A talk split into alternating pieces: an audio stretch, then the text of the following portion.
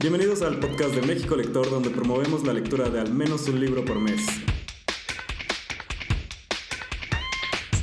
Y recuerden, lo importante es leer.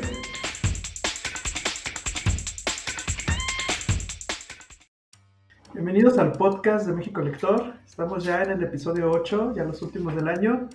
Y en este episodio tenemos un tema muy interesante, que es qué tanto impacta en nuestra huella de carbono el leer libros. Y tenemos un invitado, está con nosotros Miguel Robles. ¿Está Miguel? Hola Jerry, hola Juan Carlos, un gusto saludarlos. Hola Miguel, bienvenido. Y a todos los, los oyentes del podcast. Saludos. Y, y Juan Carlos también por aquí. Hola, como siempre aquí, viniéndoles a recomendar libros de fantasía. y bueno, empezando, Juan Carlos, ¿qué libro de fantasía nos traes hoy? Ay, espera, ya se me olvidaron mis libros, ¿no? De hecho, ah, no sé si traigo un libro de fantasía, pero eh, como fue, estamos cerrando el mes de octubre, me puse muy, muy, muy, uh, este, me ambienté muy bien con el, no el tema del mes, pero con el mes, porque me gusta Halloween y muchísimamente, entonces...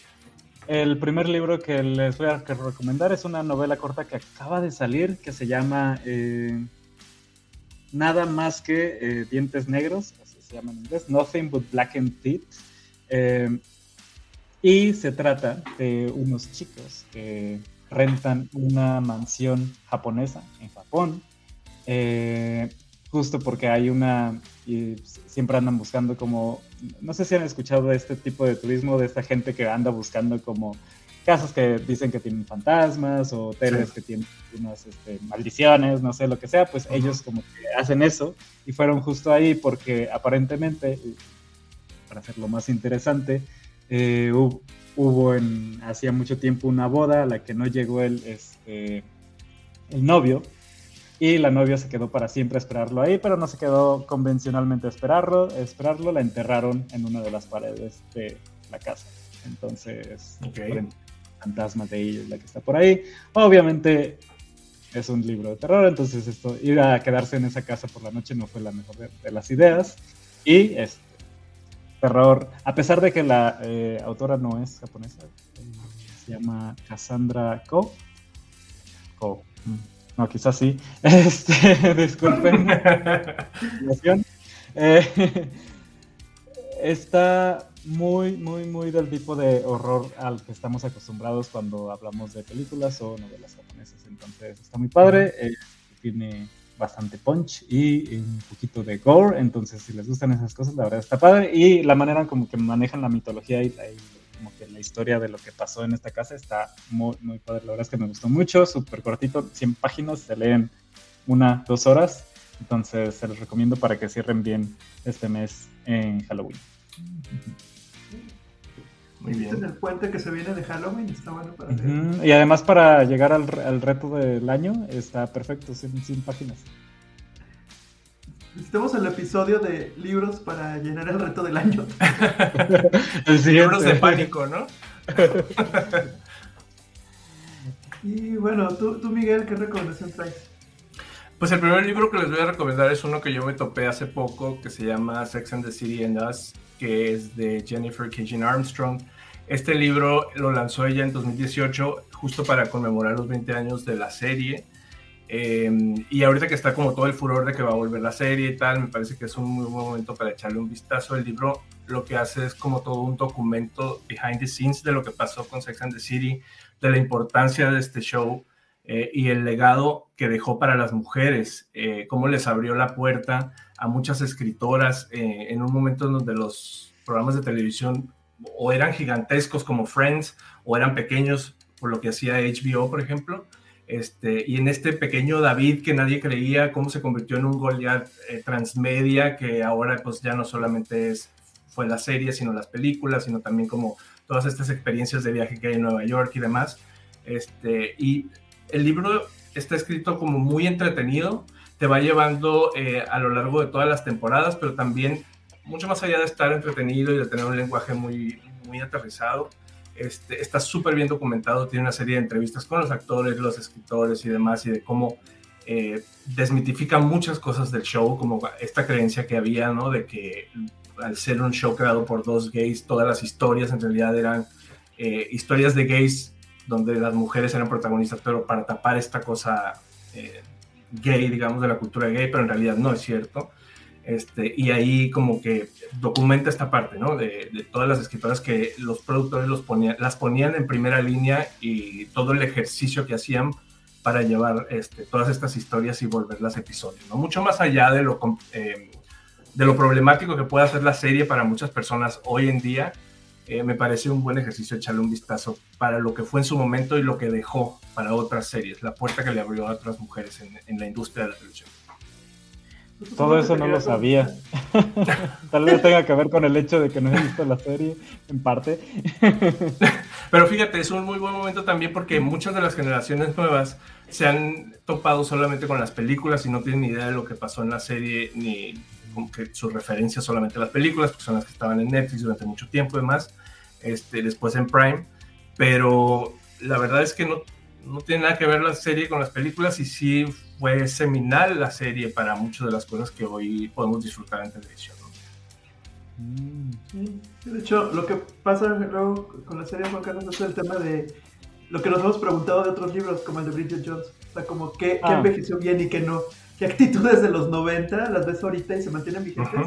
¿Y cuáles otras son así de no? O sea, ahorita no, no ves que suceda eso y, sí, no, realmente.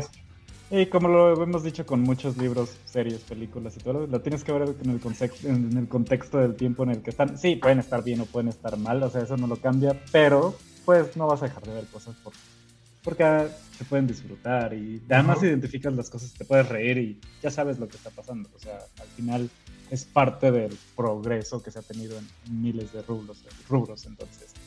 pero pero sabes que hay algo muy importante en este libro y que deja como constancia es el reconocimiento precisamente de los errores que tuvo la serie en su momento. Y los escritores y los guionistas hablan de estos errores como la falta eh, de visibilidad para los personajes negros, por ejemplo, donde todos era un whitewash que había en toda la serie. Y ellos mismos reconocen eso.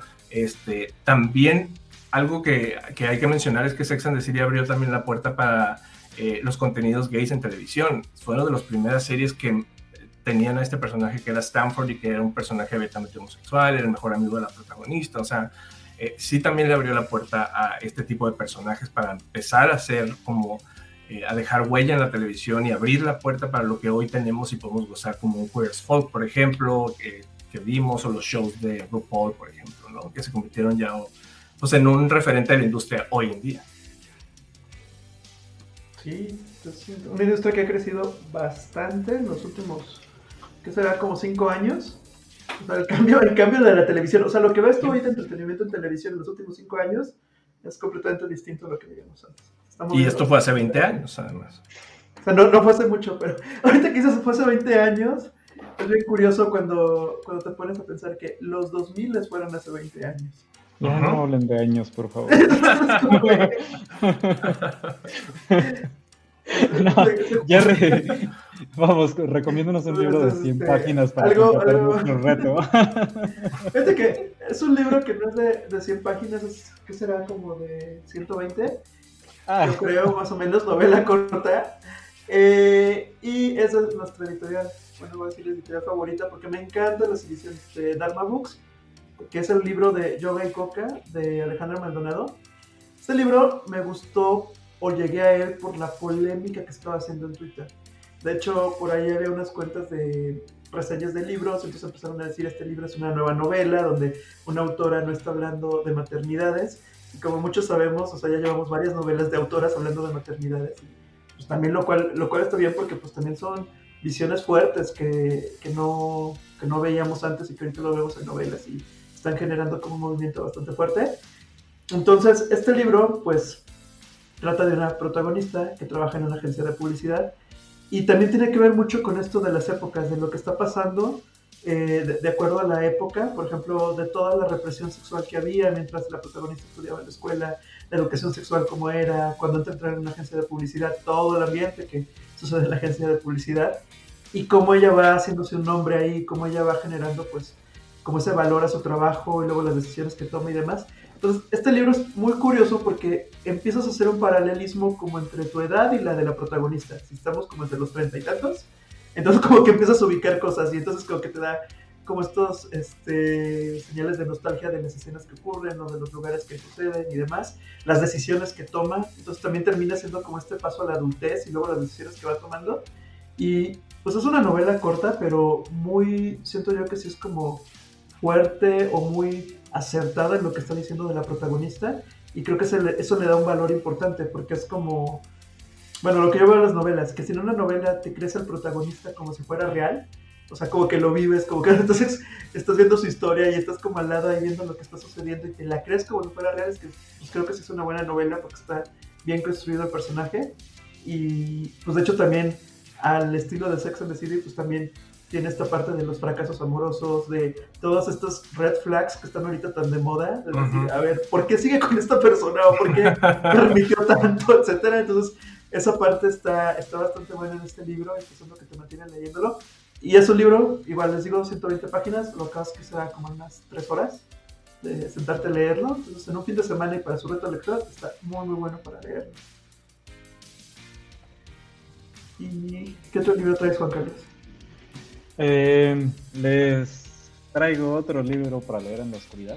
Eh, se llama Una cabeza llena de fantasmas de Paul Tremblay.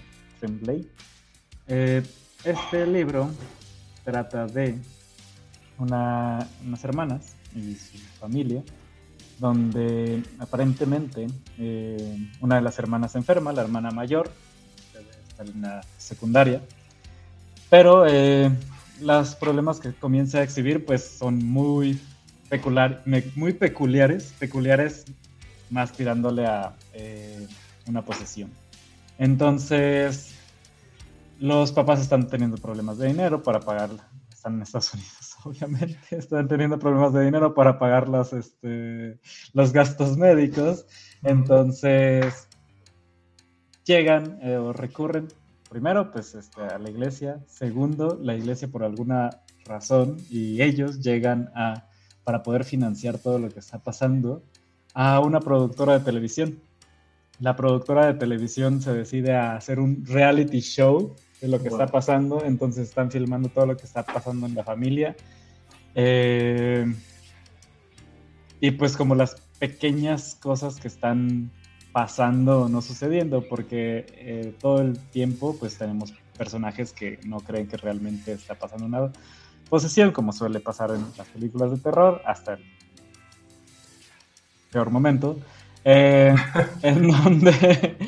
Pero justamente este giro que le dan de una historia de terror a la que ya estamos muy acostumbrados a hacerlo como algo más popular, pop, con el, punto del reality show, lo hace algo eh, novedoso, que no deja de tener como que sus elementos más orientados al terror psicológico, a eh, qué está pasando, realmente está pasando, el estrés que está viviendo, porque gran parte, no, no gran parte, toda la historia está contada desde el punto de vista de la hermana menor. Entonces obviamente muchas de las cosas no las entiende y habla con la hermana y ella realmente no sabe por qué está haciendo lo que está haciendo y no llega a entender pues realmente el peso de lo que está viviendo la familia completa. Entonces, está muy padre como terror psicológico eh, entender realmente qué es lo que está pasando y no puedo decir más porque sería spoiler. Spoiler. Pero sí, está divertido, está cortito. Yo creo que son 250 páginas. También está este, una lectura ligera, sino, este, no, o sea, ligera en cuanto que es corto y que se lee fácil, pero pues bueno, al final es terror, entonces puede ser más difícil en ciertos puntos. Esto que dijiste 250 páginas corto, no sé, me quedé pensando, ¿qué tan corto son 250? ¿Qué tan corto? Ah, es que estoy acostumbrado a los libros de fantasía que si no son 500 páginas, claro. o sea, no, hay, no es nada. Además, como que 200, 300 se ha convertido ya en la media, ¿no? De novelas rápidas cortas. Ajá, para mí esas son, sí, esas son ya las novelas cortas, los de 300 páginas. ya de 100, de 200 para abajo es cortísima. O sea. Sí, la verdad. Perfecto. Y bueno, Miguel, ¿traes otra recomendación más? Ah, sí. Em, y esto fue, eh, no fue, eh, más bien fue coincidencia, en realidad lo que escogí, porque todavía estamos en el mes de octubre y es un eh, título que habla sobre el cáncer, es una ficción que escribió Sigrid Núñez, de la cual cuando me topé con este libro me enamoré inmediatamente. La manera que escribe esta mujer es increíble. La premisa es, es una mujer que ha sido diagnosticada con cáncer y ella le pide a su amiga que la acompañe como en los últimos momentos, porque ella ha decidido que el cáncer no le va a quitar la vida, sino a ella se va a quitar la vida, ¿no? Entonces, la, la autora utiliza a su personaje principal, que en este caso es una narradora muy curiosa y que suelta preguntas a cada rato, porque también es una escritora dentro de la historia, y hay algo muy interesante ahí donde eh, Sigrid no le da muchos detalles a los personajes, lo cual hace que tengas empatía con las situaciones que les ocurren. Ella va armando la historia a través de encuentros de esta eh, escritora, que es la narradora también, con diferentes personajes, con saltos de tiempo y demás en, breves periodos, pero tú vas construyendo toda la historia alrededor, ¿no? Y ella eh, utiliza este personaje para hacer preguntas que no todo el mundo hace y que es una novela incómoda hasta cierto punto, porque ella decide no irse por el drama del cáncer y tal, sino que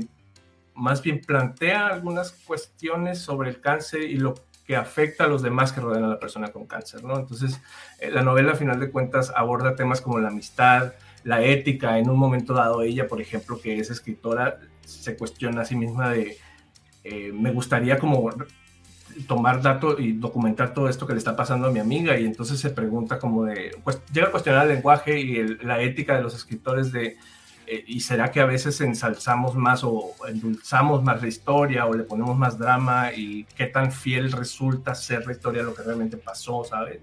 Este, eso me pareció muy interesante. La verdad es que tiene unos pasajes eh, muy crudos, pero abordados con, con mucho humor.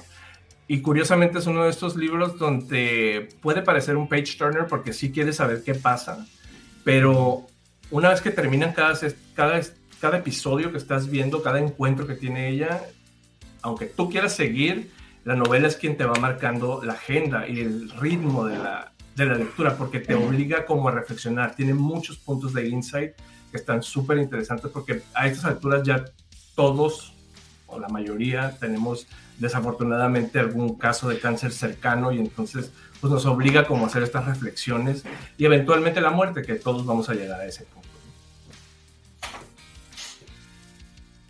Sí. Ah, pues esa es mi recomendación. es, la, es, la, es, la, autora del Amigo, ¿no? La, del Amigo. Del perro, que, que de inmediato la palomé también porque dije, no, tengo que leer El Amigo. Jerry también me dijo que la quería leer, entonces... Eh, es, lo, lo comentamos por aquí, creo. Sí, yo creo que también lo regalaron en un... Este, en un... En el intercambio, ¿te acuerdas? Ah, alguien en el intercambio navideño. alguien lo regaló, creo que Miguel Moguel o Minerva o alguien así. Entre ellos creo que lo regalaron, pero sí. Ajá, pero sí. Y es una novela muy corta, porque son 200 páginas y te lo echas, no te lo echas rápido, la verdad, por lo que te digo, porque, la novela marca tu ritmo, su propio ritmo, perdón. Fíjate que ahorita que platican de ritmos, me he topado, bueno, ya llevo como una racha, como que así he estado leyendo más constante eh, creo que ya se acabó como este año, el año pasado que me gustaba mucho leer ahorita he estado como leyendo más. Y me pasa que llega el libro y entonces el libro como que me van atrapando y entonces voy y otro y otro y otro. Pero ahorita quizás de lo del ritmo me pasa que luego hay libros que, tengo que dejar, que tengo que cortar y que tengo que procesarlo un poquito porque digo, esto está como demasiado fuerte o esto no lo entendí. No sé, me pasó ahorita con el libro del mes, porque pues Mariana Enrique sabemos que escribe bastante fuerte y a veces el terror es como esa brutalidad con la que escribe, que es lo que hace que está muy buena. Y me topé por ahí un libro que se, de cuentos cortos, que son mis favoritos y que siempre ando buscando, que se llama Esbirros de Antonio Ortuño. Yo no había leído nada de Antonio Ortuño y también lo he escuchado mucho mencionar en Twitter y demás y había hecho como varios eventos. Y termina siendo un libro de cuentos cortos, pero son oscuros. O sea, al final los personajes terminan siendo policías, terminan siendo eh, mujeres que tal vez están en peligro de que las secuestren, algunos asesinos, este, una familia donde eh, hay, como crímenes en esa familia. Entonces son cuentos cortos bastante oscuros, algunos sí me tenía que detener y yo así como, ¿qué es lo que leí? Y me regresaba y lo volví a releer y decía, ah, ok. Entonces, termina siendo como esta parte como entre la sátira y entre la ironía que va mezclando el autor en cuentos muy cortos, pero que sí te dejan pensando así como qué pasó, por qué leí esto, o fue real, o no sé, algo que están muy cargados y muy, algunos hasta algo violentos, pero sí recuerdo que un par de estos cuentos sí, sí los subrayé o me dejaron frases o cosas importantes que se me hicieron bastante buenos. Entonces, este... No sé si les pasa, perdón, ahorita que decías eso, no sé si les pasa que después de la cuarentena como que cambiamos nuestras maneras de consumo también y la verdad es que todo lo que consumimos ya nos obliga a tener una, una introspección ya de manera como obligatoria. Pues. No, no, no, a todos les pasa, pues, pero por lo menos a mí me ocurrió. Que es tanto lo que consumimos y que es como de, tengo que detener, así sea algo súper ligero, como para analizar qué es lo que me dijeron. Como que lo vas procesando un poco más, o sea, como que antes pasaban los libros y ya. Y ahorita es como que le encuentras un sentido también, así de por qué lo estoy leyendo, o qué me deja este libro, o qué no me deja también. Esa parte. Pero si no han conocido a Antonio Ortuño, pues sí les recomendaría leer Esbirros como que tienen ganas de un libro diferente, algo oscuro, algo que los cuentos los saquen de la zona de confort. Yo creo que este libro sería el adecuado. Y bueno, Juan Carlos, ¿tienes una recomendación más?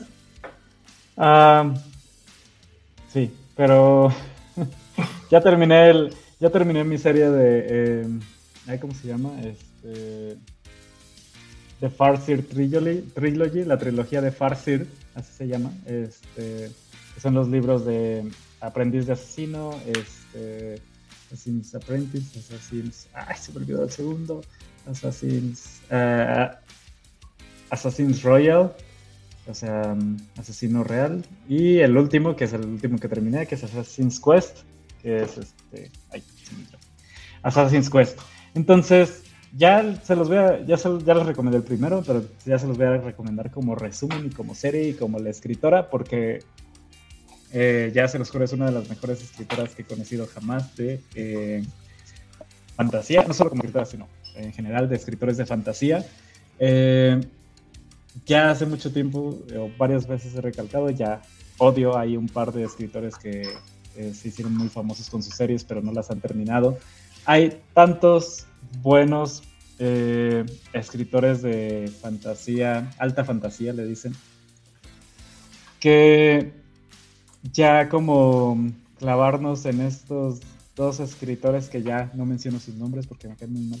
Este, pero Robin Hood escribió, son, bueno, ha escrito 16 libros en este mismo mundo que ella creó, este, que es el mundo de los Elderlings en donde hizo como esta metodología, perdón por mis palabras de trabajo, esta metodología en la que, eh, digo, como muchos libros de fantasía los escribió en trilogías, pero entonces tiene estos 16 libros que hacen como el mundo completo que ella creó pero eh, un arco completo de una historia es de tres libros en tres libros. Entonces, si te interesan como algunos de los personajes que ella escribió, por ejemplo, tiene una trilogía en este mundo que está dedicada como a algunas aventuras que tienen en, eh, en alta mar, este, navegando en, barcos y ahí están sus personajes. Esta primera se trata de un bastardo que, este, que lo vuelven a llevar a la familia real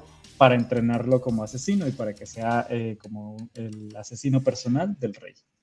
Entonces, comenzamos conociendo al protagonista cuando tiene, no me acuerdo si 10, 11 años, y en el transcurso de los libros eh, llegamos de 11 años hasta, no sé, creo que 30. Eh, pero tiene una habilidad para describir el mundo y para en verdad ver cómo crece el personaje con cada libro y con cada, una de las cosas que les van pasando y cómo le afectan. Que no, ya, o sea, estoy enamorado, por eso estoy este, debrayando tanto con lo que les estoy platicando. Pero si les gustaron esa famosa serie de, este, de HBO y se sintieron insatisfechos por el final, no, vayan corriendo a leer a Robin Hood. Es lo más gratificante que van a poder leer. Y en tres libros, sí son largos, digo, el primero comienza en 500 páginas, el último tiene 900 páginas, pero hay mucho que leer si, eh, si les llega este, a gustar. Y como les decía, hay 16 libros, entonces este, hay mucho donde escarbar si les gusta. Entonces, se los recomiendo mucho. Les gusta la fantasía, es la mejor fantasía clásica, épica que le he oído en muchísimo tiempo. Miguel, ¿qué más nos vas a recomendar después de esto? ok, yo les voy a recomendar otro libro que me topé también en la cuarentena em, y que está instalado como en esta corriente reciente, bueno, no reciente en realidad, porque ya tiene muchos años, pero se ha abandonado durante, a lo largo de los años, en donde las plataformas, el cine y tal están volteando otra vez a ver la literatura. Pasó el año, el año de 2020, hubo una adaptación de Good Morning Midnight, esta novela de ciencia ficción que se adaptó a la película de George Clooney que se llamó Midnight Sky, luego estuvo Gambito de Dama también, Nomadland mm. también fue retomada de, un libro de no ficción, y ahora voy a hablarles de House of Gucci, A Sensational Story of Murder, Madness, Glamour and Greed, que es una película que va a salir a finales de noviembre de Ridley Scott y que retoma como toda esta historia de lo que es la casa Gucci. Eh, y todo el imperio eh, de la moda en el que se convirtió. Pero mucho más allá de contar toda la historia, está narrado lo interesante de este trabajo de Sarah Gay Forden es que está narrado eh, con un melodrama bastante exquisito y para los que nos gustan los reality shows y los que nos gustan las telenovelas y demás, está como muy, muy a tono.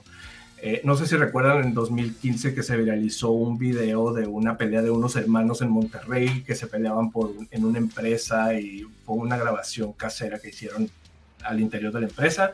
Bueno, es algo parecido a lo que ocurre en esta, eh, en esta historia, en donde se tiran con todos los hermanos, hay intriga. Eh, imagínense tener en las manos pues una empresa de millones, millones de dólares eh, pues no es fácil manejarla con una, una familia, dentro de una familia de cinco o seis hermanos, ¿no? Y entonces todo empieza desde que eh, Gucci Gucci eh, fundó la casa Gucci y se fue como heredando con todas estas generaciones y toda la, pues la envidia que se fue generando también a lo largo de, la, de, de esta serie de herencias, digamos, este, pero también como algunos personajes tenían mayor interés en levantar la casa, este, a lo largo de toda esta narrativa, pues hay una serie de encuentros con celebridades, con figuras de poder del mundo, también hay como un espectro del que hablan de los negocios en el mundo, de cómo se fue posicionando eh, Gucci en Nueva York, en el mercado de Tokio y demás, pero todo, lo repito, con un lenguaje súper, súper accesible y, súper entretenido. Además, el trabajo que hizo la autora es impresionante porque, pues, fue y se documentó, buscó entrevistas con todo el mundo y demás, y ahora, bueno, se va a convertir en una película con Lady Gaga y Adam Driver eh, en los roles principales, ¿no?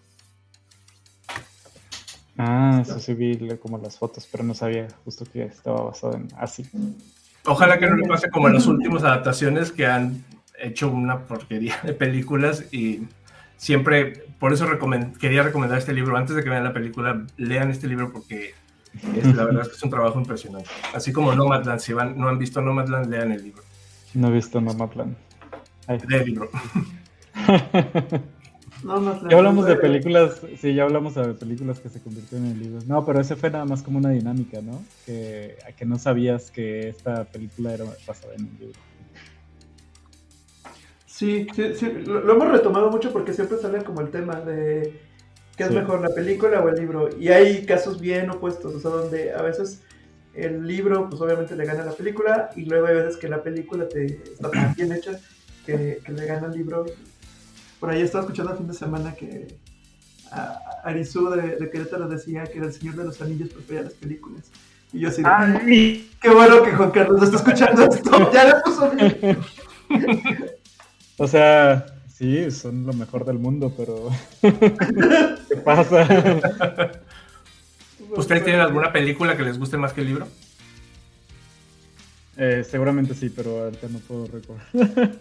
sí, pero no Sí, sí, o sea, sí hay, sí hay, eh, definitivamente. Ah, tengo uno súper eh, reciente, pero no, no, no, sé si lo platicamos, pero leí, hay una película independiente que se llama Pontypool, eh, y está basado en el libro de no es algo Borges eh, Sturges, Tim, Tim Sturges. leí el libro Pontypool Chains Everything. em, no. no tiene pies ni cabeza, eh, no tiene historia, no tiene nada que ver. O sea, yo creo que un capítulo de lo que eh, viene en el libro es, es la película y este y, el, y viene un prefacio al final del este del libro del autor que dice es prefacio no este, bueno afterwards que dice lo único bueno que salió de ah, lo único bueno que salió de este libro fue la película. Odio este libro odio haber escrito este libro. Y yo ay eso me da antes para qué lo leo porque además no nada. pero bueno ya me desvié de- del tema. Este ¿Quieres que vamos al, al tema del podcast, Jerry? Sí, justamente ahorita platicando de que es de la película y del libro, y de este libro que no te gustó y que seguramente ahí quedará en tu colección de libros que ya generaron una huella de carbono. Vamos directo al tema del podcast. Quiero empezar contándoles por qué salió este tema. Este, y si la persona con la que eh, platiqué esto está este, escuchando esto, hola. De aquí nació el tema del podcast. En hechos reales. Eh, fui a desayunar con unos amigos este, de mi anterior trabajo y acababa de ser mi cumpleaños, entonces eh, justo me estaban preguntando como, ay, ¿qué te compraste por tu cumpleaños? Que no sé qué. Y yo, ah, pues creo que nada, o sea, después de todos los gastos de kit este mes ya no podía gastar en nada.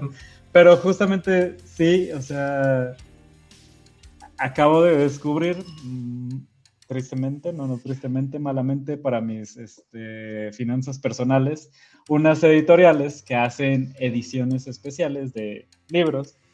Entonces, hace poco este, pedí eh, el libro final de Joe Abercrombie desde Londres, firmado. Entonces, no- era edición especial, realmente únicamente traía la firma. Este, y como se iba a tardar en llegar del día que salió, porque lo quería empezar a leer el día que salió, lo tenía en digital, eh, físico firmado.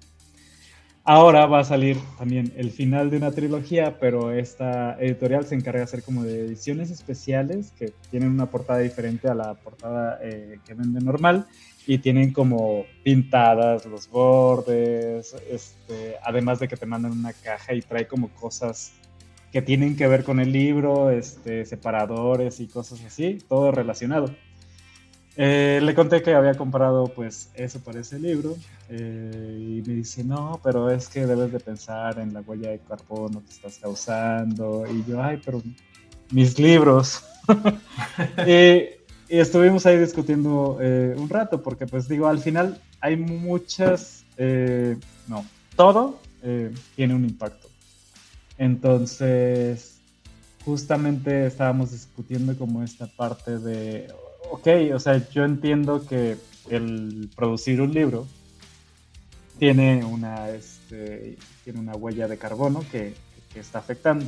Sin embargo, o sea, siempre estamos pensando en que tener un eh, lector digital, sea de la marca que sea, es la opción verde, porque no estás este, gastando en libros, no estás, este, no tienes todo este rollo de la distribución, porque obviamente poner los libros en donde tienen que estar también es este, un gran impacto.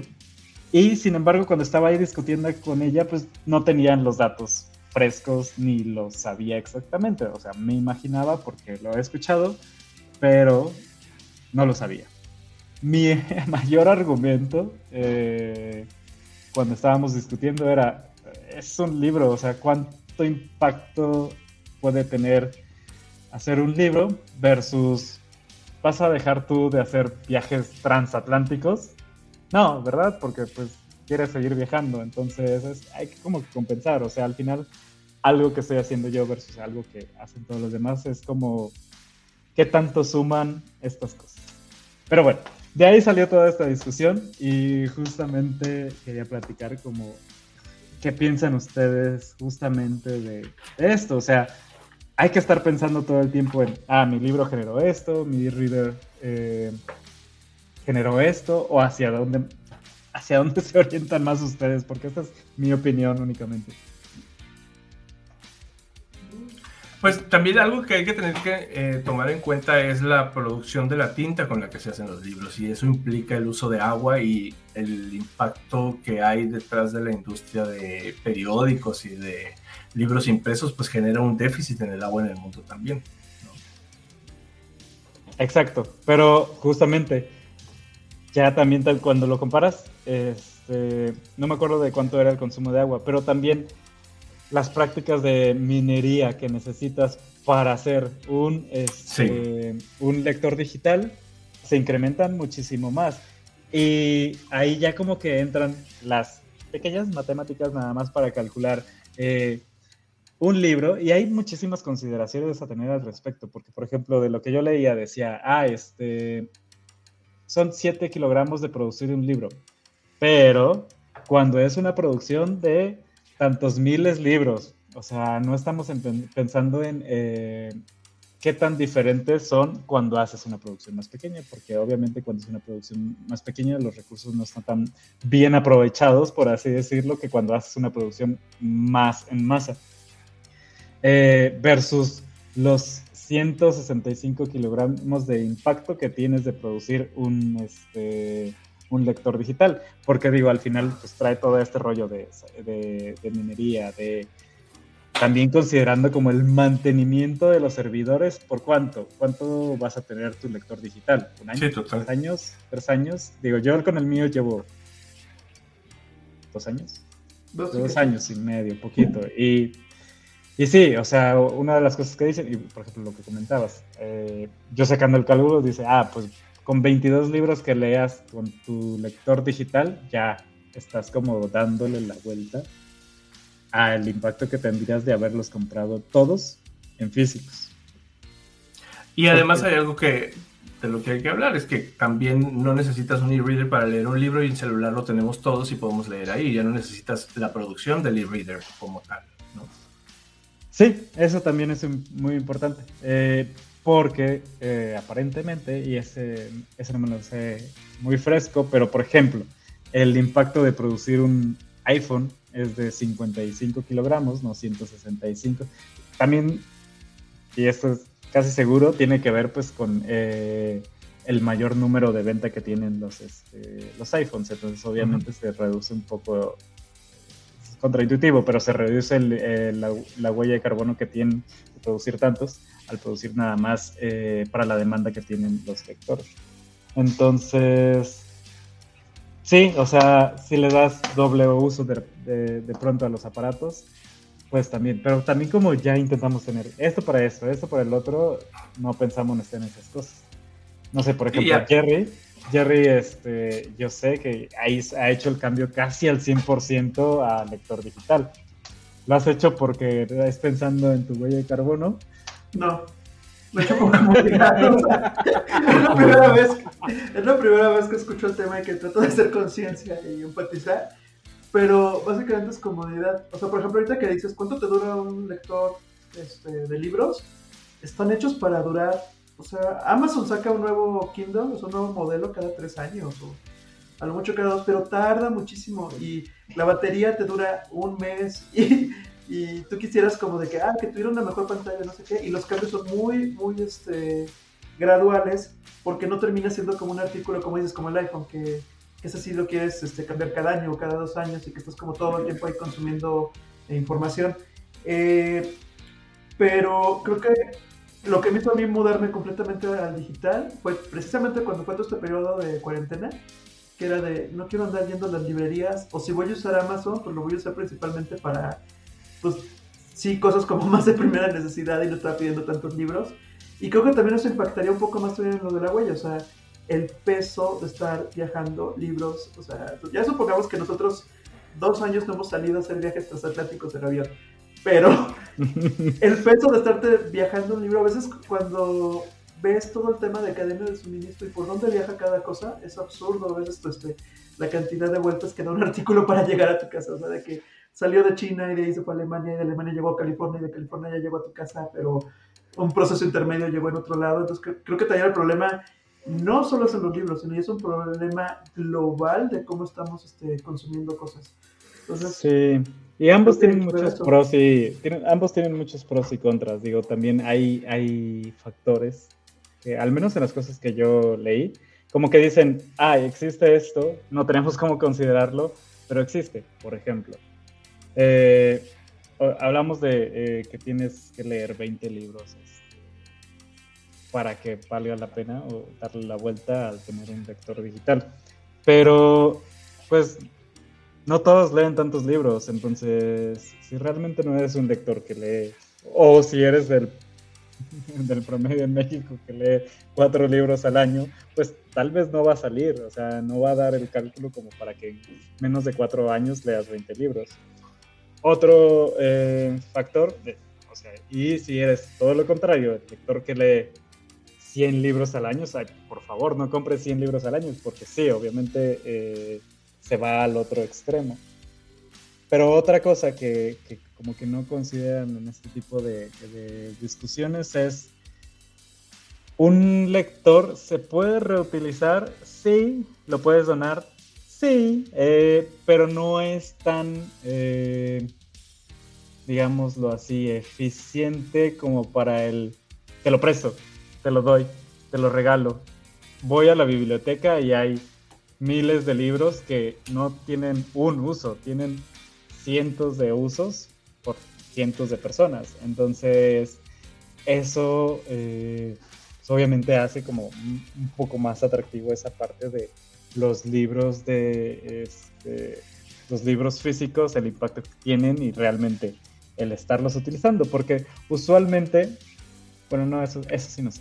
Este, Sí, usualmente compras el libro con la intención de tal vez no leerlo solo una vez, porque si te gusta tienes la intención de releerlo más. Eh, si te gusta, lo, prestas para que alguien más lo lea, para obligar a tu amigo que también lea ese mismo libro. Entonces, como que tienen muchos factores.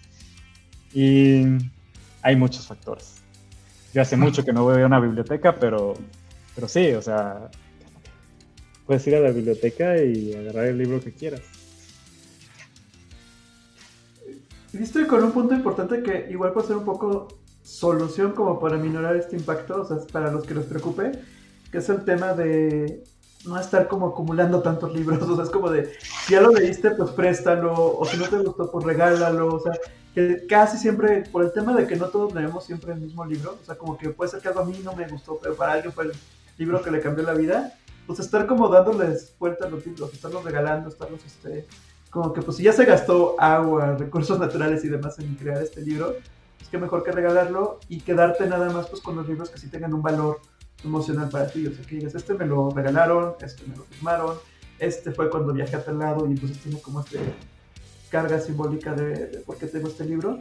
Pero puedes empezar como a regalar o, así pues para que también no, no, se vuelva a generar otro libro más. Y ahorita que estás mencionando lo de los libros en, en México, este, no sé qué opinan, pero casi estoy seguro que el promedio que era de 3.2 en el 2018, creo que también incluía muchísimos libros de texto. Entonces, creo que también hay... libros de texto? justo, ¿qué es eso? Justo eso iba, iba a mencionar lo de los libros de texto, porque detrás hay todo un sistema que empuja el consumo por diferentes factores, ¿no? Por la economía, por el poder adquisitivo de la mayoría de los mexicanos, lo que quieras, en el caso de México, ¿no? Eh, que se remonta como a la escuela, la secundaria, la telesecundaria y demás, hay una producción masiva de libros que a un año ya no sirven porque se renuevan los sistemas educativos y demás. Entonces, ¿qué pasa con todos esos libros? Ahí hay un impacto bastante importante con los, los libros de texto gratuitos. Y no hay como una agenda detrás que, que empuje como a esta renovación del sistema de lectura para las nuevas generaciones que vienen aprendiendo, ¿no? O sea, si de por sí hay muy pocos lectores, en realidad en la escuela, si no se sembraba como el gusto por la lectura, mucho menos la migración como sistemática hacia una lectura digital, creo. Sí. Entonces al final todo se reduce y porque no quiero seguir arrastrando el tema. Quería mencionar lo de la cadena de suministro que todos están hablando ahora. Resulta que a todos les gusta mi trabajo. Este. Cuéntanos, ¿qué pasa, ¿qué pasa con la cadena de suministro? ¿Qué se, se avecina en el 2022? Es que no sé si ustedes han escuchado, pero este. Pues el último mes, en los últimos meses, aparentemente todos están hablando de la cadena de suministro. Y yo, ah, caray, ¿por qué todos están hablando de la cadena de suministro? ¿Por qué se puso de moda? Eh, siempre ha habido eh, problemas en la cadena de suministro. ¿Y en qué nos referimos a eso? En que las cosas que se producen y se distribuyen estén en el lugar adecuado para la gente que lo quiere o necesita. Así, en un resumen muy burdo de, a qué se refiere todo esto de la cadena de suministro. Entonces, siempre ha habido 10.000 issues para que las cosas estén donde deben de estar. Eh, pero ha estado muy marcado, obviamente, en estos este, tiempos de pandemia y ustedes lo vieron justo al inicio de la pandemia en la que hubo algunos artículos que la demanda incrementó así muchísimo. Eh, hubo muchas restricciones en la manera en que las cosas podían llegar de un, de un lugar a otro y en cuanto a las operaciones. Entonces, entre demandas que aumentaron así en algunos casos, en miles de por ciento, como por ejemplo para el gel antibacterial y cosas así. Y la, el paro de algunas operaciones que complicaron todas estas cosas y de pronto había cosas que no podían llegar o cosas tan tontas y eh, de esta manera quiero dar el salto a los libros o cosas tan tontas de que estábamos todos encerrados, no teníamos nada que hacer, buscábamos cosas que hacer y de repente todos querían hornear entonces, de un día a otro no había harina en los supermercados. Eh, en, este, en este mismo hilo de pensamiento, encerrados todos dijimos, ay, voy a leer más. Entonces, así leyeras o no leyeras, comprabas más libros y eh, la demanda de los libros, así como de muchos artículos que se incrementó en la pandemia y que muchas veces no se pudo predecir, porque se podía predecir del gel antibacterial, pero no podías predecir que la harina iba a dejar de, disponible. Entonces, también como los libros, muchos dijimos, vamos a leer más, entonces compramos muchos libros, la demanda aumentó, eh, aumentó la demanda pues, por lo mismo del papel, entonces muchas de las eh, compañías gigantes y también las independientes se les hacía más difícil conseguir el papel. Otra cosa que yo no tenía ni idea y lo acabo de leer es como todos estábamos encerrados y comenzábamos a pedir cosas, eh, Amazon aumentaba su demanda de papel eh, molido, este, ¿cómo se dice? Pulpa de papel para hacer las cajas. Entonces, el hacer cajas, algunas compañías que hacían el papel premium para hacer eh, papel para libros, preferían dedicarse a vender en volumen a Amazon para que hiciera sus cajas, a venderle a las editoriales para que hicieran papel. Entonces, así como este ejemplo, hay 10.000 que están afectando la cadena de suministro de los libros. Se espera que para el 2022 comience a bajar todo esto, cuando las cosas se comiencen a normalizar un poco más. Este, pero ahorita el 2021, finales de 2021, eh, están imprimiendo los bestsellers algunos libros que ya estaban programados, pero muchos se están retrasando y retrasando y retrasando y hasta el siguiente año se van a poder publicar justo por esto. Entonces, digo, a pesar de lo que, todo lo que hablamos de la huella de carbono y todo esto de la cadena de suministro, también está como, además de muchas este, industrias que ya se están afectando, también en el caso de los libros ya le dimos un golpe. La demanda no se va a mantener así pero ya le dimos un golpe a las editoriales, le dimos golpe a algunos, muchos autores que no están pudiendo publicar sus libros. Entonces, algo muy consistente que he visto en las redes sociales de autores y todo esto es, si te interesa un libro de un autor, preordénalo, eh, porque esto ayuda que las librerías y las editoriales sepan exactamente cuánto necesitan de algo.